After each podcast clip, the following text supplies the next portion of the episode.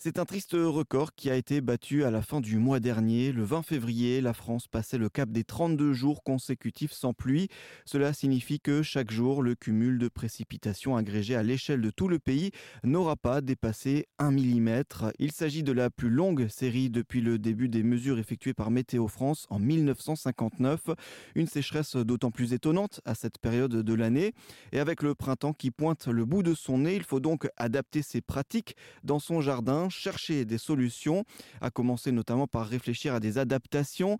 Et pour nous aider, nous sommes en ligne avec Hervé Cornec. Bonjour. Bonjour. Vous êtes pépiniériste à Saint-Hernin dans le Finistère aux pépinières de Port-de-Carré. Euh, et donc, avec vous, on va un peu chercher à, comprendre comment nos plantes s'adaptent et aussi adapter euh, nos jardins, nos balcons, nos, terrasses euh, à ce, contexte-là. Car oui, il existe des adaptations. déjà, première question, est-ce que nos plantes euh, souffrent de cette euh, sécheresse actuelle? Oui, oui. Alors, mm, d'abord de la sécheresse euh, actuelle.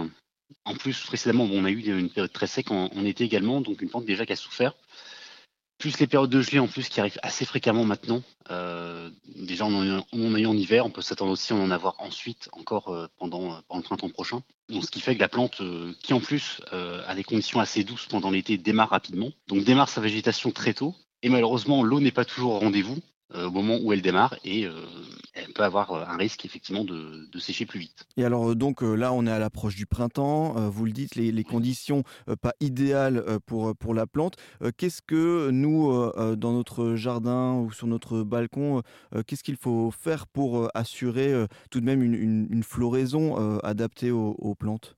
Bon, déjà, il y a la sélection, sélection des variétés, tout simplement, sélection des espèces. Certaines vont être plus adapté à cette situation. Ensuite, bon, il y, a des, trucs à faire, des, euh, petites astuces pour aider la plante euh, à avoir un peu plus d'eau. Donc, euh, sur une plante en pot, par exemple, ça peut être tout simplement mettre une coupelle sous, sous le pot pour garder un peu de fraîcheur, pour permettre à la plante d'être arrosée moins souvent. En pleine terre, ça va être utiliser différentes techniques dans le sol.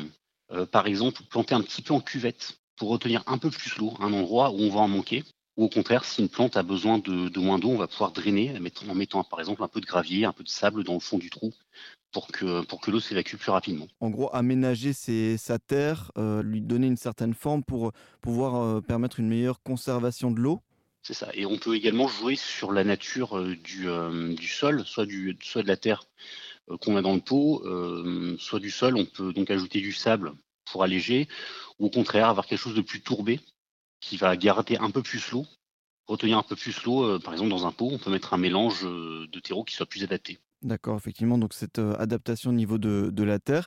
Est-ce qu'il faut arroser ou pas nos plantes, sachant que là on est encore dans une période où des gelées peuvent intervenir? Comment les, particuliers doivent se comporter un peu avec l'arrosage? Alors maintenant, il y a aussi l'enjeu, euh, si vous, avez, achetez des racines par exemple, que vous mettez en terre depuis, pas longtemps, euh, vous assurez que la racine reste fraîche.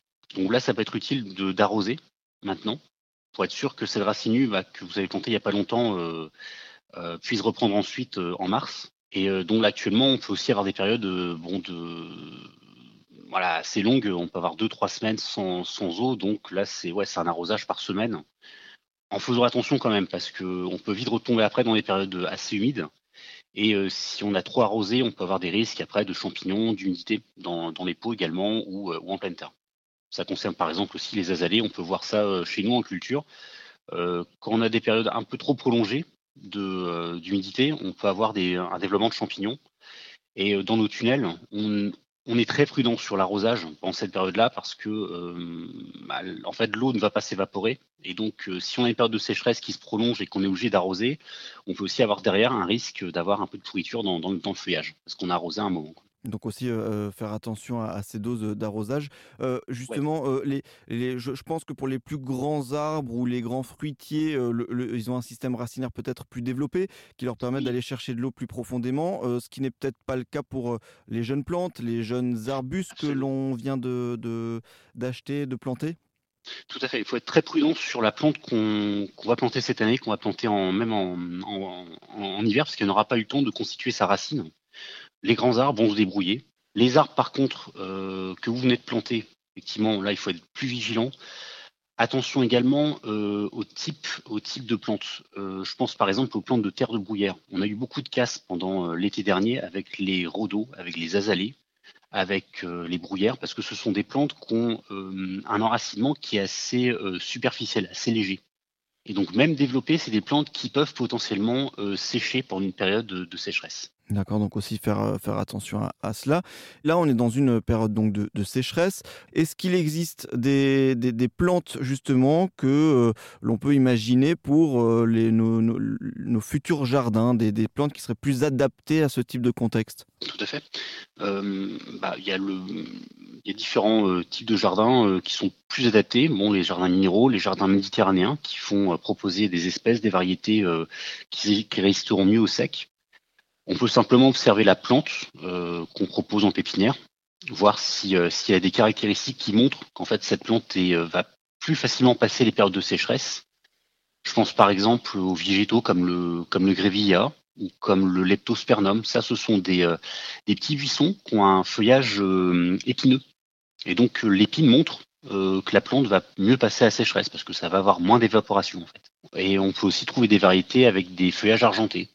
Je pense par exemple au féjoie, qui est euh, un arbuste pareil, qui a un feuillage épais et argenté, ou aussi euh, l'Eleagnus, pareil, qui a un revers argenté. Donc ça, c'est une adaptation également à la sécheresse. Donc euh, le côté argenté en fait permet de renvoyer plus de lumière et donc d'être moins soumis au, rayonnement pendant pendant pendant l'été. Mm. Il n'y a pas que, que, le feuillage, en fait, il y a aussi le, la, la plante grasse, comme, comme aussi les, euh, je pense aux agaves aussi. Euh, je pense les vivaces aussi, c'est quelque chose dans, dans, lequel je connais pas trop puisque c'est pas c'est pas quelque chose qu'on produit. Mhm. Mais on a pas mal de vivaces, euh, je pense au, par exemple aux doigts de sorcière, aux choses comme ça, qui, qui sont des plantes grasses, qui sont aussi une adaptation à la sécheresse. les joues-barbes aussi, des choses comme ça, voilà, qui sont aussi des variétés qu'on peut qu'on peut placer dans un jardin pour pour être sûr que, ça passe le cap en fait. On peut effectivement regarder ce qui, pousse dans le sud, ce qui pousse aussi dans les, euh, zones tempérées, en dehors de l'Europe. Bah, la Nouvelle-Zélande par exemple, on a pas mal de choses qui peuvent plus facilement passer à sécheresse.